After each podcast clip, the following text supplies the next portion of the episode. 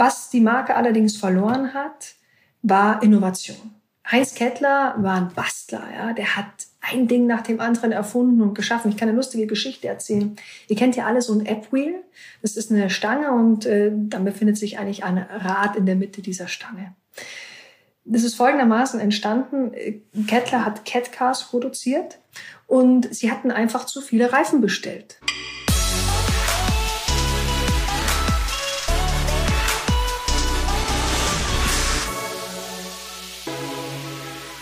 Die Menschen weltweit bewegen die Digitalisierung voran, aber wer bewegt eigentlich die Menschen? Und das ist, finde ich, eine unschlagbare Intro für unseren heutigen Podcast mit meinem heutigen Gast Melanie Lauer. Und sie ist CEO bei Kettler Schrägstrich der Treesport AG. Äh, ich möchte mit Melanie heute über die Strukturierung, Restrukturierung, die Digitalisierung der Fitnessbranche und der Healthbranche reden und so ein bisschen erfahren, mit welcher Strategie Kettler aus einer unheimlich schwierigen Zeit 2019, darüber wird Melanie uns gleich etwas erzählen, es geschafft hat, ähm, im letzten Jahr, also ein Jahr später, wieder die ersten Produkte zu produzieren, auszuliefern und optimistisch in die Zukunft zu schauen.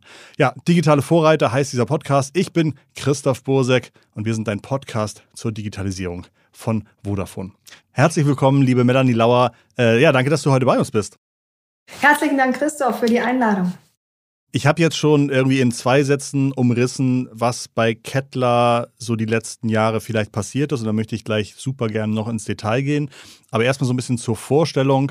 Ähm, was möchtest du, dass man über dich weiß, beziehungsweise was sind so ein bisschen deine letzten ein, zwei beruflichen Stationen, bevor du als CEO bei, bei der Trisport AG dabei warst? Also ich habe schon immer im Handelsumfeld gearbeitet, vor allen Dingen stark im Elektronikbereich. Und mein Background ist definitiv Kommunikation, mein Background ist Vertrieb, Produktmanagement und Marketing. Und tatsächlich habe ich einen sehr eher exotischen fast Zugang. Ähm, ich komme nämlich nicht aus der Betriebswirtschaftslehre, sondern ich habe Geisteswissenschaft studiert und in dem Fall konkret Komparatistik und Philosophie. Komparatistik, womit kann man das so vergleichen? Komparatistik kann man vergleichen, indem man ähm, Bücher vergleicht. Also man vergleicht Bücher, man vergleicht soziodemografische Hintergründe, kulturelle Hintergründe, wirtschaftliche Hintergründe. Man legt eigentlich immer A an B und schaut, was dazwischen liegt. Du bist jetzt so ein bisschen, äh, so ein bisschen drüber hinweggeflogen, aber du hast ja auch in deiner, glaube ich, letzten Aufgabe äh, im Vertrieb von ähm, Elektronikartikeln, glaube ich, bist du hast, du, hast du miterlebt, wie irgendwie dein vorheriger Arbeitgeber von ganz wenig B2B-Umsätzen zu irgendwie fast der Hälfte an B2B-Umsätzen gewachsen ist? Also du hast schon auch einiges an, an Transformationsstories schon miterlebt.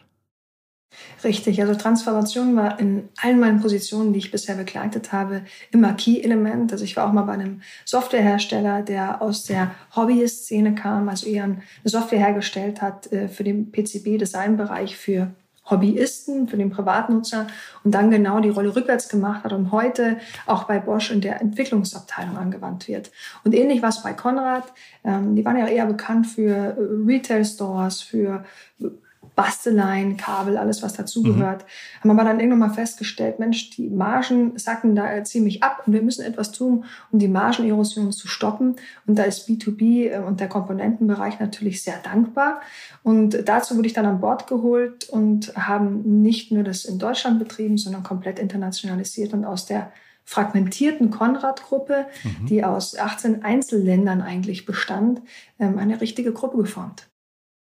Wenn ich jetzt auf Kettler zu sprechen komme, ich glaube 2019 habe ich gelesen, ähm, ist die Marke Kettler oder hat die, die Obermarke verschiedene ihrer Töchter zur Insolvenz angemeldet, unter anderem auch diese super bekannte Kettler-Marke. Ähm, wie, wie, kam das? Ich glaube, Kettler hat eine wahnsinnige Markenbekanntheit in Deutschland. Ich glaube, drei von vier Deutschen haben schon mal was von, von Kettler gehört. Ähm, wie war das passiert, dass es der Marke so schlecht ging? Also man muss sehen, wie dieses Unternehmen aufgestellt war. Die hatte irrsinnig viele Produktbereiche. Da gab es ähm, Kettler Kind und Spiel, ja, mit Schaukel, mit einem Kettcar. Dann gab es Tischtennis. Dann gab es äh, Kettler Sport mit den Fitnessgeräten. Home Fahrräder. and Garden mit den Gartenmöbeln. Die Fahrräder gab es, die Alufahrräder gab es. Und das unter einem Dach zu bündeln, ist eine brutale Herausforderung, die eigentlich fast zum Scheitern verurteilt ist, wenn man nicht nur Händler ist, Das ist eine ganz andere Geschichte, sondern auch gleichzeitig Produzent. Und dann kam natürlich auch noch äh, die private Historie der Familie oder die Tragik der Familie zum Spielen. Heinz Kettler hatte einen Sohn, der sollte die Firma übernehmen, der dann tödlich verunglückt ist. Danach ist er aus dem Leben geschieden und äh, danach die Tochter, die dann eigentlich das Unternehmen weiterführen sollte. Und eins führte zum anderen. Letztendlich an den Einzelprodukten ist es nicht gescheitert, aber an der ganzen Summe.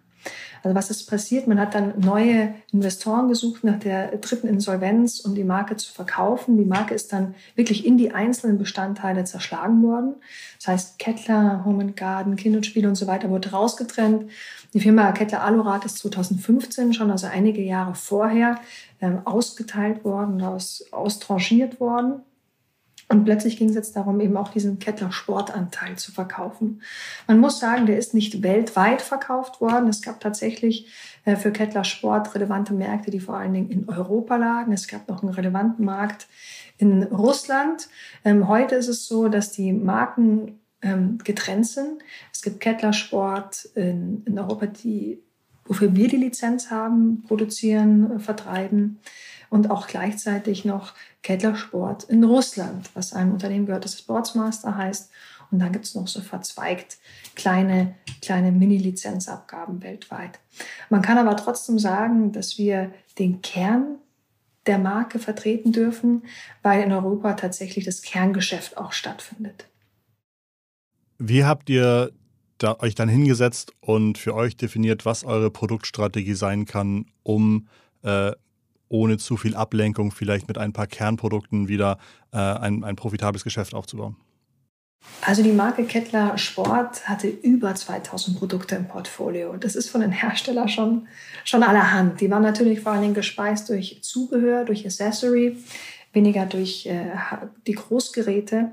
Aber es gab einen großen Drang, das zu verändern. Also anders wäre das nicht stemmbar gewesen und nicht sinnvoll.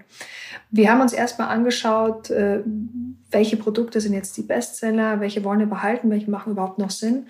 Und wir haben angefangen, in Preisklassen zu denken. Also für uns war immer wichtig, den Ansatz, drei verschiedene Preis Klassen zu betreiben, also Einstieg, Mittel und ein höheres Preissegment und parallel dazu, dazu auch entsprechend die Features. Und das oder ermöglicht uns auch gleichzeitig damit auch andere Klientele zu bedienen. Also nicht nur vom Geldbeutel her, sondern auch vom Leistungsportfolio. Was hat jemand für eine Anforderung, eine sportliche Anforderung an ein Fitnessgerät? Das ist Nummer eins. Das zweite, was uns wichtig war, ähm, diesen Markenkern zu bewahren. Also Kettler nicht nur zu vertreiben, sondern auch zu produzieren und weiter am Leben zu halten, war für uns auch eine Herzensangelegenheit. Ganz wichtig. Wenn du heute rausgehst und ähm, fragst, kennst du die Firma Kettler, dann wird es ganz schnell warm, weil jeder eigentlich eine schöne Jugenderinnerung damit speist. Ich kann es bei mir ganz konkret sagen, als der Anruf kam von Kettler, mir war auch bekannt, ist ein insolventes Unternehmen gewesen.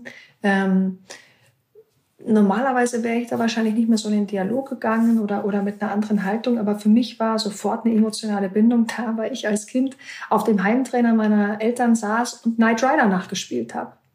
Und ähm, ähnlich geht's auch allen anderen. Der eine hat halt das Kettcar, mit dem er äh, seine ersten Trittversuche auf dem Spielplatz hatte. Jeder kann zu Kettler eine Geschichte erzählen. Und das wollen wir beibehalten. Diese Wärme des Brands und gleichzeitig die Qualität die Qualität und das Vertrauen, das man in diese Marke hat, durch die kontinuierliche Performance über die Jahrzehnte. Was die Marke allerdings verloren hat, war Innovation.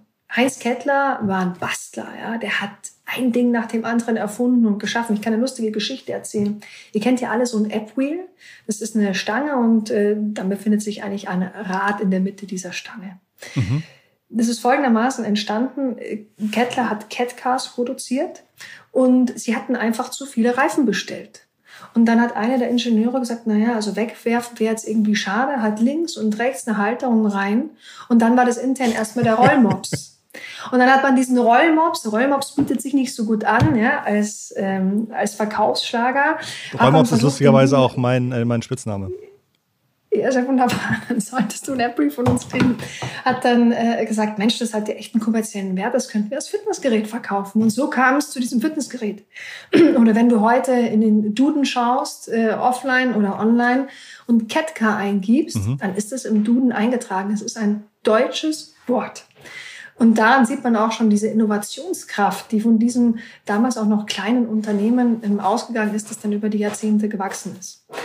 Und das ist ein Kernaspekt, den die Marke über die Jahre so ein bisschen verloren hat. Die wurde relativ vergleichbar, nicht im Qualitätsstandard, aber wenn du dir die Optik anschaust oder dir die Technik der Geräte anschaust, relativ ähnlich. Und das werden wir ändern. Das haben wir geändert und wollen es ändern und damit wieder wirklich diese Marke zur alten Größe zurückführen, nicht nur was den Umsatz betrifft, sondern auch genauso was die Kernkompetenz betrifft. Was haben wir gemacht?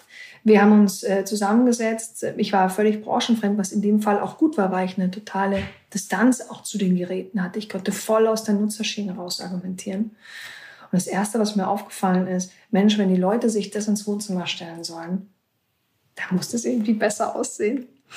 Und äh, wir haben dann ganz schnell angefangen, darüber nachzudenken, wie könnte man an Fitnessgeräte denken? Also, stopp, wir denken jetzt mal ganz anders. Wir denken nicht mehr in Fitnessgeräten, wir denken jetzt in Möbelstücken, weil es nichts anderes ist als ein Möbelstück mit dem Zweck, sich darauf zu bewegen.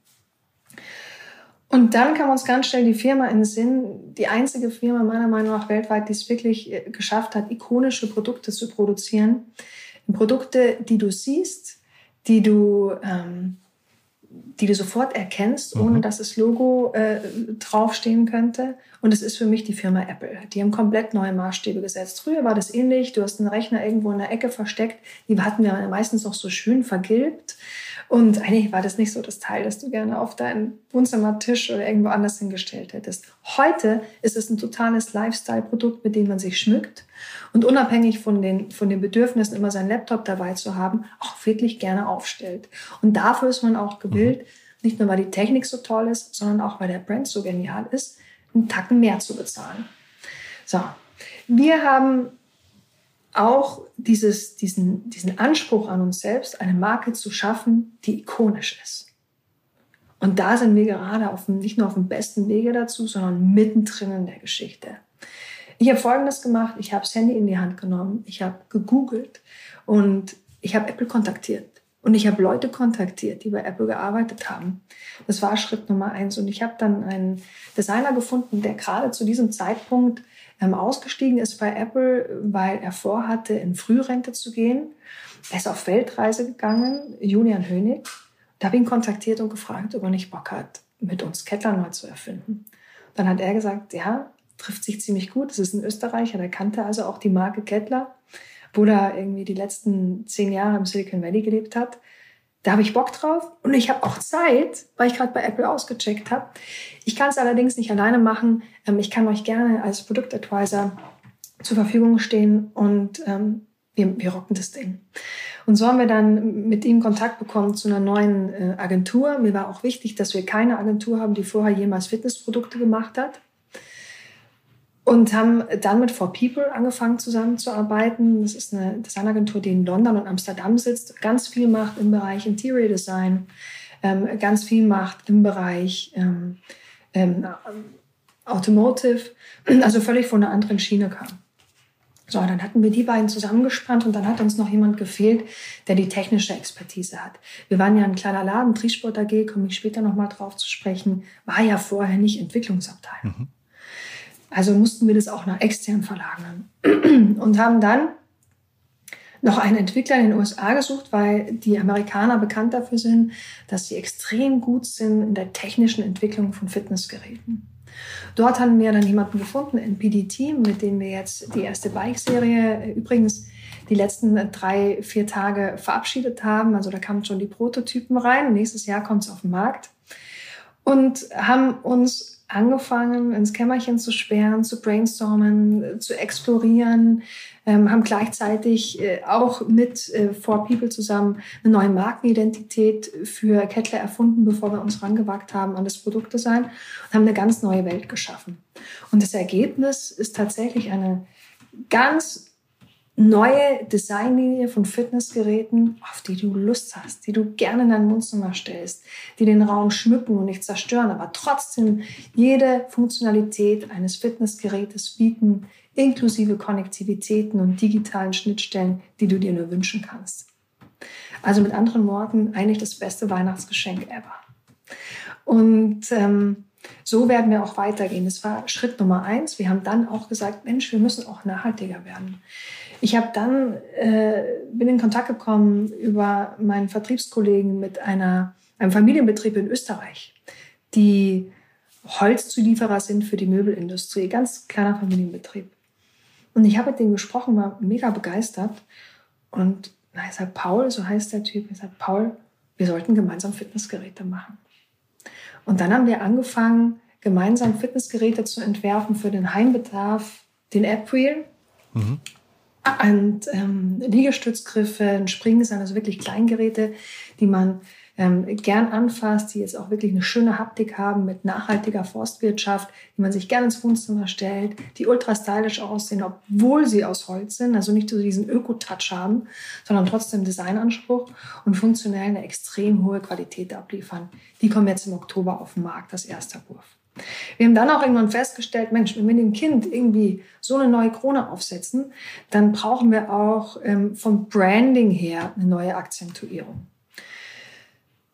Und dann fing das Brainstorming los. Wie könnte jetzt so ein Subbrand heißen? Wie können wir das verbinden? Und wir haben Agenturen eingeschaltet. Wir haben gebrainstormt wie die Blöden.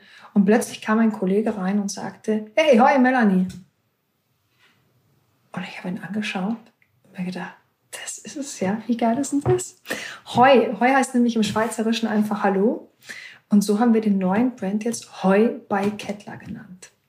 Ähm, Kettler ist natürlich der mhm. Hauptbrand, gar keine Frage, aber alles, was jetzt dieser neuen Designsprache, dieser neuen Wertigkeit, dem neuen Gefühl auch von Kettler entspricht, mit der Innovation, mit der Modernität und trotzdem den aufgeladenen Werten von früher, ist für uns in unserer internen, aber auch externen Sprache heute Heu bei Kettler. Und so gehen wir auch den Weg weiter. Du wolltest was sagen. Du hattest eben, du hattest eben das Thema Konnektivität äh, besprochen. In der Zwischenzeit hat sich wahrscheinlich auch zwischen dem ersten äh, App-Trainer oder einem einfachen Fitnessrad ja ganz viel getan. Die Leute wollen irgendwie ihre Kalorien checken. Sie wollen vielleicht erinnert werden, wann sie das nächste Workout machen wollen, wenn sie im nächsten Sommer äh, so und so fit sein möchten. Ähm, wie wichtig ist diese ganze Digitalisierungskomponente für eure Produkte? Also Digitalisierung ist wahnsinnig wichtig. Digitalisierung heißt auch gleichzeitig ein Stück Flexibilität. Du kannst heute nicht mit einem Kunden sagen, hier ist deine Welt und nun in der hast du dich zu bewegen, sondern man muss ihn frei halten lassen. Ich möchte das mal ganz konkret an einem Beispiel von den neuen Bikes machen. Also wir werden drei Bikes machen, zwei davon erscheinen mit Touchscreen. Diese Touchscreens sind voll konnektiv. Du kannst dir jede im FTMS-basierte App auf deinen Touchscreen laden. Du kannst aber auch gleichzeitig sagen, Mensch, mir ist dieser 7 Zoller zu klein. Ähm, ich möchte das jetzt auf mein Tablet, auf mein äh, Handy, das vielleicht einen größeren Zollbereich abdeckt, oder auf mein Smart Screen ähm, spiegeln, dann ist das möglich. Wir haben bewusst zum Beispiel darauf verzichtet, einen großen Bildschirm an die Fitnessgeräte zu heften, und zwar aus folgendem Grund. Wir haben den Anspruch, dass unsere Geräte, so wie sie es auch in der Vergangenheit taten, ähm, länger nutzbar sind als fünf Jahre. Mhm. Im besten Fall ruft uns ein Kunde nach 30 Jahren an und sagt, hey, bei mir ist was kaputt am Gerät, hast ein Ersatzteil, ich habe es vor 30 Jahren gekauft und wir können es ihm zuschütten. Passiert übrigens häufig bei uns. Und in dem Fall, wenn wir einen großen Bildschirm drauf machen, wird das nicht passieren, weil der Bildschirm ist spätestens nach fünf Jahren aus dem Lebenszyklus, ist nicht mehr updatefähig und du kannst ihn eigentlich in Verbindung mit deinem Fitnessgerät nicht mehr nutzen. Wenn wir aber sagen, bring your own device oder spiegel auf dein eigenes Device, dann hat er immer die Möglichkeit, seine Software nach seinem Belang abzugraden, ganz so, wie er will. Die hat er sonst nicht. Das ist Nummer eins. Nummer zwei ist, dass der äh, Mensch auch immer mehr Richtung Gesamtgesundheitskonzept geht. Also es geht darum, Daten zu sammeln, es geht mhm. darum, diese Daten zu analysieren und es geht darum, eine Aussage zu bekommen, ähm, wie er diese Daten jetzt verwenden kann oder was diese Daten für einen, einen Impact auf das eigene Leben haben. Auch da arbeiten wir zusammen. Wir sind in einer Kooperation mit einem äh, Schweizer Unternehmen und auch mit anderen kleineren Unternehmen, ähm, die Gesundheitsmanager der Zukunft sozusagen weiterzuentwickeln oder irgendwann dann auch auf den Markt zu bringen, bei denen es eben nicht nur darum geht, Muskeln aufzubauen, sondern dir zu sagen, hey, deine Herzfrequenz ist gerade zu hoch, vielleicht solltest du dich mal hinsetzen. Oder hey, du bist ein ehemaliger Burnout-Patient, oh, dein Stresslevel steigt gerade enorm, mache folgende Übungen. Das ist unser Ziel. Das ist aber eine Vision, die noch ziemlich weit weg ist, die nicht in den nächsten 24 Monaten erfüllt wird. Aber es ist etwas, wohin Fitness laufen wird. Gesundheit, Konnektivitäten und Multi-Use und Flexibilität. Das sind so die, die vier Kernwerte im Gesundheitsbereich, die wir übrigens auch in allen anderen Bereichen finden, nicht nur im Gesundheitsbereich. Gerade im äh, Fitnessradbereich gibt es natürlich auch äh, Wettbewerber, die mit großen eigenen äh, Kursen, äh, Live-Trainings und so weiter an den Start gehen. Könnte das auch eine Komponente für euch sein? Oder sagt ihr, das ist die eine Nische, aber wir möchten, wir möchten in einer anderen Nische punkten? Also wir kommen ja vom Hardware-Bereich. Natürlich spielt für uns Software auch eine große Rolle. Den Marktteilnehmer, den man ja kennt, den du ansprichst, ist ja vor allen Dingen die Firma Peloton. Das machen die auch richtig gut. Die sind mega Content-Provider, sind aber eigentlich aus dem Kern ihres Herzens kein Hardware-Provider. Machen genialen Content, keine Frage. Wir kommen ja von der anderen Schiene. Wir machen Hardware und wollen unseren Kunden auch Content bieten aber nicht in dem Ausmaß, wie das ein Peloton macht, weil wir keine 150 Kurse plus im Monat rausschieben wollen und auch nicht können, sondern wir werden natürlich unseren Kunden als Service ein einen Online-On-Demand-Kurs bieten, den er dann auch nutzen kann, über eine App beispielsweise. Da sind wir auch jetzt schon dabei, ähm, daran zu arbeiten. Das wird es irgendwann mal im Laufe des nächsten Jahres dann auch geben für unsere Kunden. Aber das ist nicht unser Kerngeschäft. Wenn wir über digitales Kerngeschäft sprechen, sind es also eher so diese, diese Echtzeitangaben, was mache ich mit meiner Gesundheit, was ist ein Wellbeing-Faktor, aber weniger als diese Online-Kursnummer. Das ist für uns ein Beiwerk, das machen wir auch, so wie es dem Kunden ausreicht, so wie es ihm gefällt. Aber wir verlagern unser, unseren Fokus woanders hin. Werdet ihr digitale Abos anbieten, die mir dann mit meinen Daten irgendwas ermöglichen, was ich vielleicht ohne das Abo äh, nicht machen kann? Also werdet ihr auch, wenn ich das Bike gekauft habe, werde ich trotzdem äh, eine Möglichkeit haben, bei euch sozusagen dauerhafte Umsätze zu machen? Ja, also dieses Recurring Business ist schon was, was für uns sehr interessant ist, weil die Skalierbarkeit natürlich äh, extrem lukrativ ist, definitiv. Trotzdem nochmal, die Hardware bleibt unser Kerngeschäft. Ähm, eine App wird es geben, die wird auch kostenpflichtig sein. In welcher Höhe sich das äh, bewegt, können wir heute noch nicht sagen, da sind wir noch äh, am Arbeiten. Aber es wird eben auch andere Modelle geben, wie du ansprichst, die dir dann äh, helfen, deinen Körper zu monitoren, wo du noch mehr Benefit rausziehen kannst als nur den Fitnesskurs. Richtig. Das wird es geben. Ich glaube, ihr macht auch relativ viel Marktforschung oder meinen das jedenfalls gelesen zu haben. Was sind so aktuelle Trends? Ähm ähm, die besonders interessant sind, falls sich jemand vielleicht nicht jeden Tag mit der Fitnessbranche beschäftigt? Absolut. Also das Thema Mieten wird ja immer relevanter, nicht nur in unserem Markt, in allen Märkten. Das sehen wir in der Automobilbranche. Das sehen wir übrigens auch ähm, im ICT-Bereich. Und das erreicht natürlich auch die ICT? Fitnessbranche. Ähm, das ist Unterhaltungselektronik. Ähm, und das sehen wir natürlich auch ganz stark in unserer Branche. Wir haben Marktumfragen gemacht und tatsächlich über 50 Prozent unserer Kunden sagen, wir würden auch gerne etwas mieten. Und dann möglichst so flexibel, dass wir auch zwischendurch mal die Geräte nach unseren Bedürfnissen tauschen können. Einfach das Beispiel, ich übertrage es wieder auf die Automobilbranche. Wenn du in die Berge fährst, hast du einen anderen Produktanspruch, als wenn du ähm, mhm. in der Provence äh, bei 40 Grad äh, die Sonne genießen willst. Und ähnlich ist es auch bei Fitnessgeräten. Es, es wandeln sich auch manchmal Fitnessziele. Oder es wandeln sich auch manchmal die Nutzer oder die eigenen Anforderungen. Und da ist es natürlich schön, wenn man auch da die Flexibilität bieten kann. Wir arbeiten an diesen Vermietmodellen. Ähm, die werden noch nicht dieses Jahr auf den Markt kommen, aber es ist definitiv etwas, was bei uns auf der Agenda steht. Ein zweiter Punkt ist das Thema Finanzierung als Alternative zum Vermieten. Auch da bieten wir übrigens seit gestern äh, klassisch Finanzierung an. Du hast also die Möglichkeit, über mehrere Monate dein Gerät ähm, zu kaufen und in Raten abzubezahlen. Und das eröffnet uns natürlich die Möglichkeit, auch andere Zielgruppen nochmal abzudecken. Man muss sagen, Kettler heute ähm, ist schon bei jeder Zielgruppe mit dabei. Wir haben aber einen totalen Sweet Spot bei den 25 bis 35-Jährigen. Und es gibt natürlich noch die unter 25-Jährigen. Ich nehme jetzt mal ein Fallbeispiel raus. Der Student, der eigentlich gerne ein Fitnessgerät in seiner WG stehen hätte, sich es aber nicht leisten kann, da 1800 Euro hinzublättern. Und für den ist natürlich so ein Ratenmodell total attraktiv, weil dann die Möglichkeit hat, das über mehrere Monate zu finanzieren. Es gehört ihm aber trotzdem, wenn er denn nicht mieten will. Neben diesen ganzen komplett fundamentalen, unheimlich komplexen Aufgaben, die ihr da in der Produktstrategie, in der Produktion ähm, gerade bearbeitet, wie wird euer Vertriebskonzept aussehen? Werdet ihr euch auf B2C äh, oder als B2C-Marke ähm, aufstellen, vielleicht sogar Direct, äh, Direct-Marke aufstellen oder mit vielen Partnern arbeiten? Ähm, äh, du hast einen B2B-Background. Ähm, was, was ist besonders spannend für euch? Also wir haben heute schon einen B2B und einen B2C-Zweig. Das heißt, wir gehen ähm, mit unserem eigenen Vertriebsteam in der Dachregion an Händler, arbeiten mit denen zusammen. Wir sind heute in ungefähr 250 Türen mit 130 Retailern. Auf der anderen Seite haben wir in allen anderen Ländern Europas Distributionspartnerschaften. Das heißt, wir versorgen den Distributor mit Produkten, wir versorgen ihn mit Marketing er knüpft dann sozusagen die Kontakte zu den Händlern und sorgt dafür, dass die Ware nicht nur auf der Fläche, sondern auch im Internet zu finden ist. Auf der anderen Seite haben wir auch selbst diesen B2C-Approach, sonst könnten wir auch gar nicht so diese Nähe zum Kunden haben und direkt äh, diese, diese gleiche Sprache sprechen und mitbekommen, was die Bedürfnisse sind. Wir haben in Dach gestartet, wir rollen sukzessive auch in andere Länder aus. Also wenn du Ende des Jahres auf unsere Website gehst, dann werden da weitere Flaggen als nur die deutsche, die österreichische und die Schweizer Flaggen sein und ähm, gehen da auch relativ konsequent vor.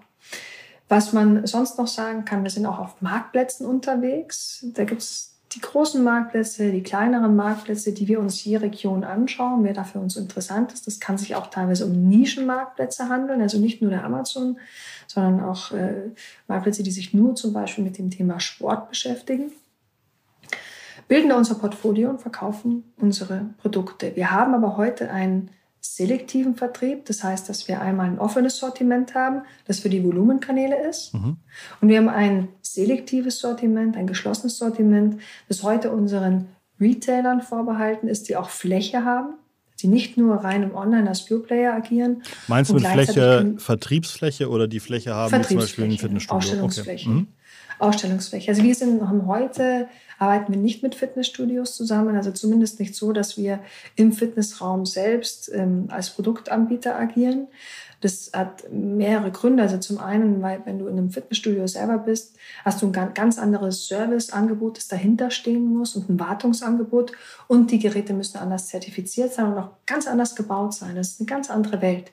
Deswegen, wenn du heute ein Techno-Gym zum Beispiel siehst, als Anbieter im Commercial-Bereich für Fitnessstudios, der durchaus sehr bekannt ist, äh, zuletzt äh, durch die Hotellerie, dann wirst du den zwar auch im Heimsportbereich sehen, aber mit komplett anderen Geräten.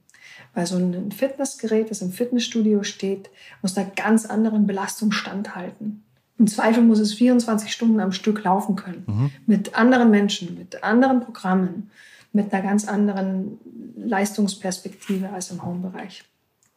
Wir selber sind aber nur im Home-Bereich tätig. Trotzdem, weil ich es gerade genannt habe, Stichwort Hotellerie, wir werden auch ähm, die nächsten Wochen eine Kooperation mit einer Hotelkette bekannt geben, einer sehr renommierten Hotelkette und werden dann dem Kunden die Möglichkeit geben, ähm, In-Room-Service zu genießen. Also du kannst dann äh, im Hotel beim Einchecken oder bei der Buchung oder wenn du auch dort bist, Fitness, Offer ähm, in Anspruch nehmen, dass sie dann direkt an die Zimmertür geliefert wird und dort auch wieder abgeholt wird. Sind eure Geräte, also falls ich mir so ein funktionales Sportmöbel in mein, in mein Wohnzimmer stelle, äh, sind die einigermaßen mobil? Also haben die da irgendwie Rollen dran? Ja. Oder? Okay. Ja, also jetzt ähm, die alten Geräte, die wir im Portfolio haben, die wir rausgenommen haben aus dem Kettler Bestandsportfolio, sind natürlich auch mobil. Es gibt da schwerere und leichtere Geräte, also so ein, so ein Laufband, das wiegt 140 Kilo, das ist relativ schwierig zu bewegen, weil es auch von, nicht nur vom Gewicht her ähm, sehr groß ist, sondern auch von der Fläche, die es mhm. braucht. Aber die Geräte, die wir jetzt machen, das Bike zum Beispiel oder so ein Rudergerät, die haben eine Kippvorrichtung, die haben auch Rollen am Boden und die kannst du auch als ähm, 50 Kilo schwere Frau anheben und dann durch die Tür schieben. Und das ist uns auch wichtig, dass die flexibel bleiben, weil auch da wieder der Anspruch ist, wenn du Lust hast, dass es im Wohnzimmer ist, soll es im Wohnzimmer stehen. Und wenn du es eine Stunde später in ein Schlafzimmer stellen willst, dann soll es auch im Schlafzimmer stehen können. Das einzige Hindernis sind dann natürlich Stufen. Mhm. Ja. Ähm, eine gewisse Gewichtsquantifizierung braucht so ein Gerät, dass es dann auch stabil ist. Aber zumindest muss es auf einer Ebene verschiebbar Aber das finde ich tatsächlich eine lustige Vorstellung, dass ich im Hotel bin und sage, zwischen 13 und 14 Uhr brauche ich bitte das, äh, das Trainingsbike in meinem Zimmer. Das äh, ähm, falls das so möglich ist, klingt das schon unheimlich spannend, glaube ich. Also ab, ab November wirst du es in der Hotelkette erleben dürfen.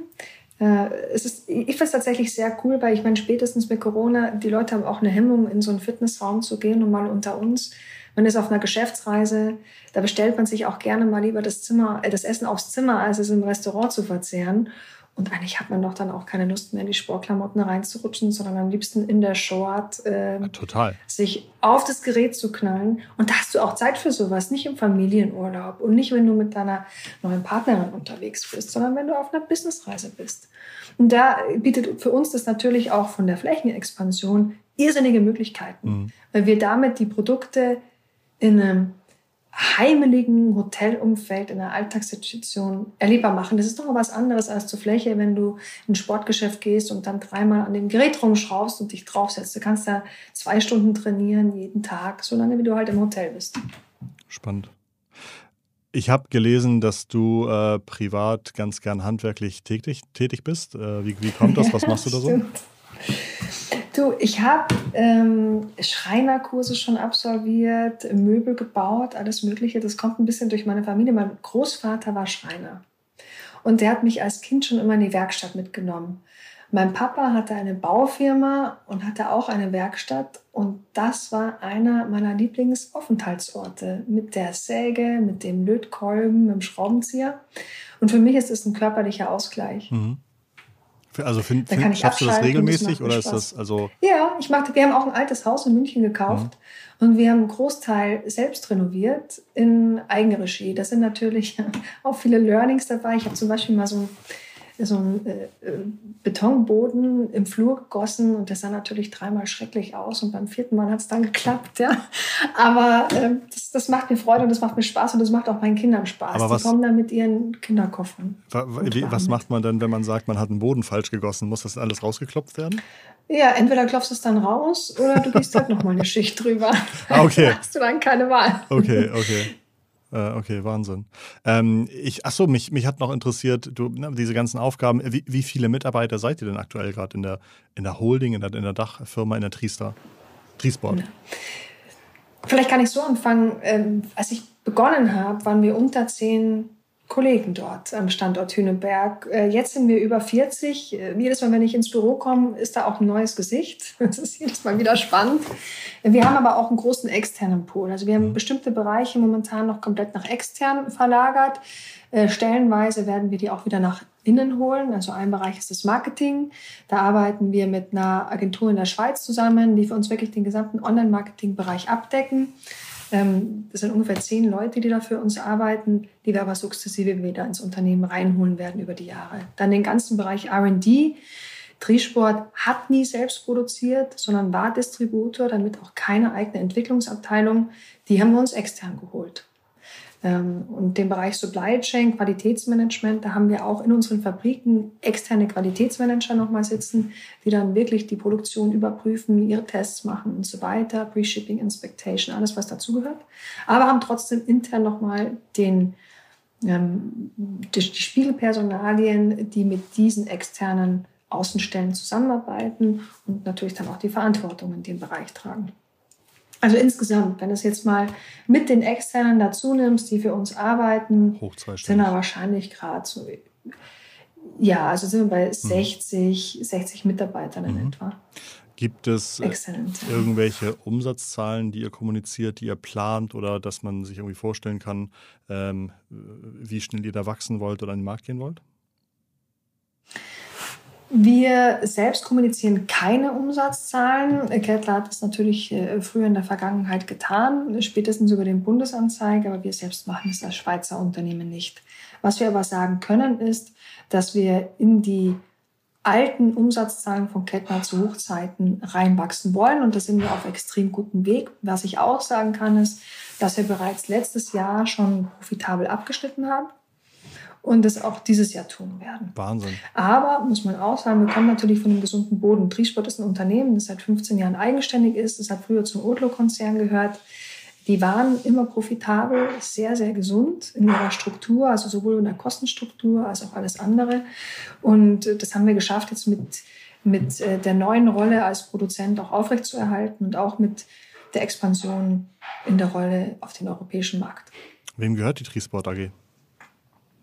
Die Trisport AG gehört drei Privatinvestoren, die äh, hauptberuflich ähm, als im Private Equity Bereich aktiv sind oder auch als Business Angel.